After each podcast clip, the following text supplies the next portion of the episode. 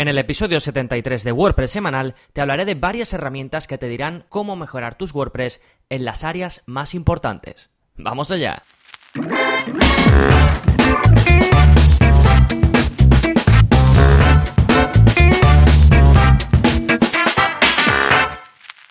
Hola, hola, soy Gonzalo de gonzalonavarro.es y bienvenidos a WordPress Semanal, el podcast en el que aprendes WordPress de principio a fin, porque ya lo sabes, no hay mayor satisfacción que la de crear y gestionar tu propia página web con WordPress. Y vamos a empezar septiembre con buen pie, aprendiendo más WordPress todavía e intentando ser más productivos con ello. Por eso te voy a hablar de herramientas para mejorar y gestionar WordPress. Y lo voy a hacer en cinco áreas importantes. Por un lado, en velocidad y rendimiento.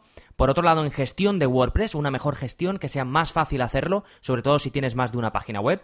Lo veremos más adelante. La tercera área de la, que, de la que os voy a hablar es SEO. La cuarta es seguridad. Y la quinta es análisis web. ¿Vale? Y vamos a ver servicios externos o herramientas externas para que podamos hacerlo todo de forma más sencilla. Pero antes, ¿qué está pasando por gonzalonavarro.es esta semana? Bueno, como ya empieza septiembre, vuelven los tutoriales que los he tenido un tiempo sin publicar.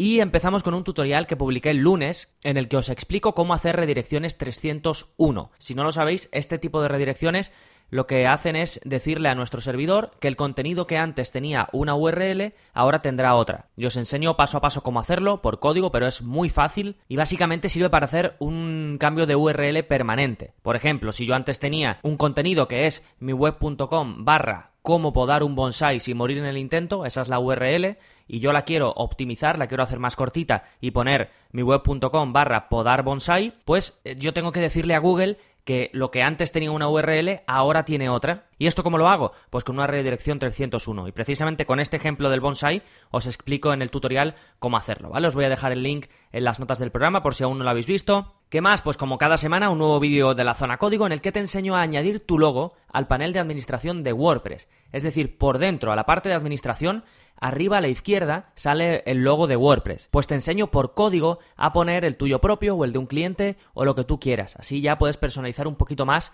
el aspecto de tu web por dentro, ¿vale? Que también haya marca personal o que también sientas que es tuyo por dentro, no solo por fuera. Y ya este es el tercer o cuarto vídeo que dedico a la personalización por dentro, porque también vimos cómo poner el logo en la página de inicio de sesión, vimos cómo editar el saludo, esto que sale en la esquina superior derecha, que pone hola Gonzalo o hola y tu nombre, pues puedes cambiar ese hola por lo que quieras, también te enseña a hacerlo, y vamos a ver futuros vídeos también, y al final vamos a poder modificar absolutamente todo de la parte interna de nuestro WordPress, ¿vale? El link a todo esto en las notas del programa, ya sabéis que la zona código es parte del área de suscriptores, si vais a gonzalonavarro.es barra códigos podéis ver todos los que hay hasta la fecha, que ya son unos 27 vídeos.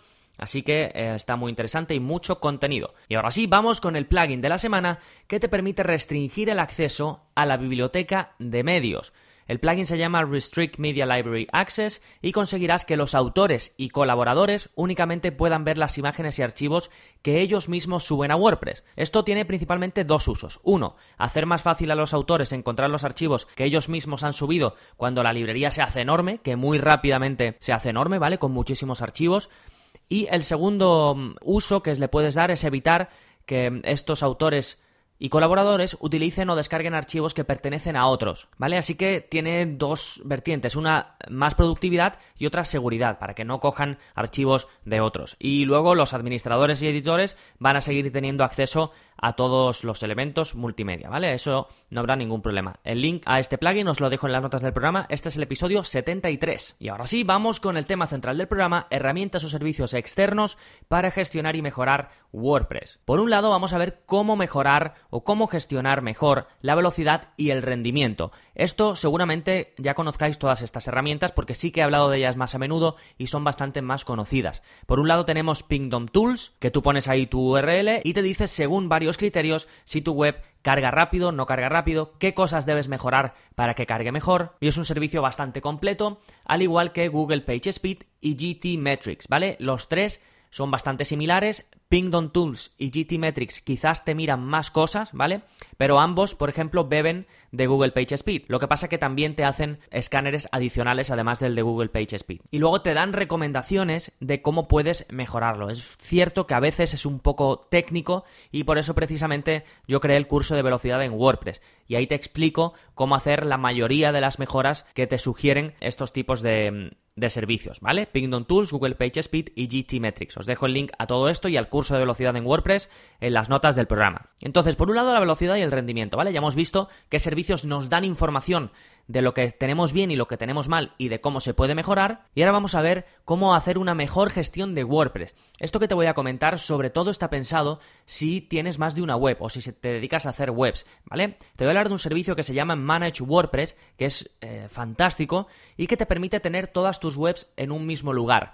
Pero no que estén todas ahí, sino gestionarlas todas desde ahí. ¿Y qué tipo de gestiones puedes hacer desde un mismo panel? Pues puedes hacer actualizaciones seguras y en masa, es decir, actualizar todo a la vez de todas las webs que tengas, tanto themes como plugins. Te permite hacer copias de seguridad en la nube, ¿vale? Directamente desde el mismo panel, todo desde un mismo sitio. Clonar webs para después, pues si quieres utilizarlas en local o como quieras para hacer pruebas, hacer comprobaciones de seguridad constantemente y te avisa si algo va mal o te dice eh, si tienes que solucionar algo medición del rendimiento, ¿vale? Te va midiendo cómo va funcionando la web, pues un poco también aquí lo que harían los servicios que te he comentado en el punto número uno. Una parte muy importante, te avisa si la web se cae, si en algún momento el servidor se cae, te avisa, ¿vale? Te llega un email y te dice, oye, ojo que esta web se ha caído. Entonces tú vas y lo solucionas, ¿vale? Sobre todo si tienes clientes, esto es importantísimo.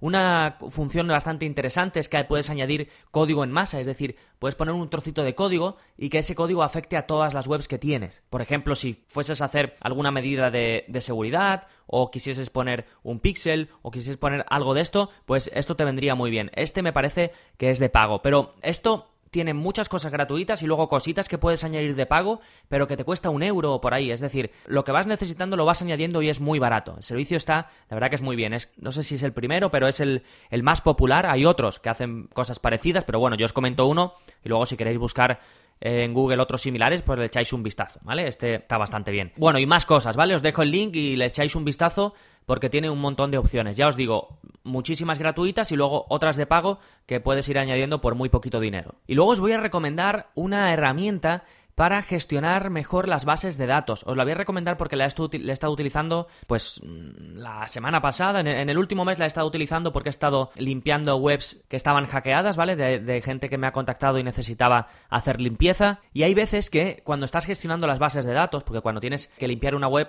siempre vas a tener que tocar la base de datos, o casi siempre, vamos. Y mm, el problema del cPanel es que, eh, bueno, la herramienta de MySQL dentro del, del cPanel, es que muchas veces tiene escapado un poco el tamaño de los archivos que puedes subir y algunas cosas pues son más complejas de hacer cuando las bases de datos son grandes. Entonces, por eso tuve que utilizar un software aparte que te descargas a tu ordenador, es gratuito y es, sirve tanto para Mac como para Windows como para Linux y te permite, pues como te decía, llevar una mejor gestión de las bases de datos. Puedes hacer migraciones, eh, todo lo tienes de forma más visual, ¿vale? Apenas tienes que escribir ningún comando ni tienes que escribir nada, sino que simplemente lo vas haciendo con el gestor visual que tienen ellos en el software, ¿vale? Y un uso muy típico es que cuando no puedes subir una base de datos porque pesa demasiado, no te deja hacerlo por cPanel, el servicio te dice máximo de dos y pico megas y a lo mejor pues tú tienes algo de 15 megas o de lo que sea, pues entonces vas a tener que utilizar sí o sí un servicio como este.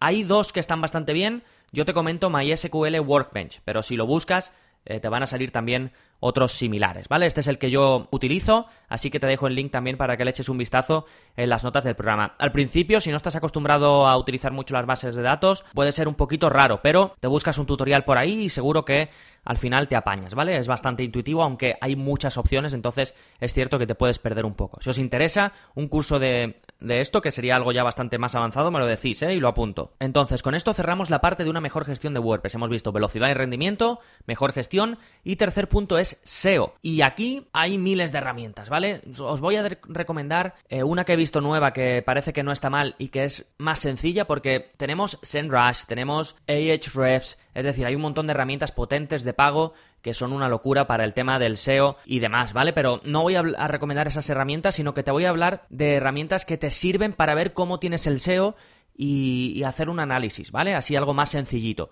Entonces, por un lado tenemos MetricSpot, que la descubrí hace poquito y no está mal. Pones tu URL y te hace un análisis web fijándose en más de 80 parámetros que influyen en el SEO y te da una especie de informe. ¿Vale? Y te dice pues qué tienes bien, qué tienes mal y qué podrías mejorar. Esto es lo básico. Después, si vas añadiendo funcionalidades o, te haces premium, pues te permite comparar una web por otra, te permite hacer también un análisis de backlinks y te permite hacer una cosa que está bien para conseguir eh, leads, que es incluir en tu propia web, digamos, una cajita para que tus visitantes puedan hacer su propio análisis SEO. Con lo cual ahí ellos ponen su email y a cambio de ese análisis SEO, pues tú recibes su email, ¿vale? Esto es eh, de la versión Pro. A ver, para hacer todas estas cosas de análisis de backlinks y de analíticas eh, comparativas entre una web y otra, ahí ya recomiendo mejor hacer, eh, utilizar SEMrush o utilizar Ahrefs o las dos, ¿vale? Porque una hace hincapié más en un área y la otra más en otra, en los, en los backlinks y demás, pero vamos, esas son las más potentes. Pero esto está interesante para eso, ¿vale? Hacer un análisis rápido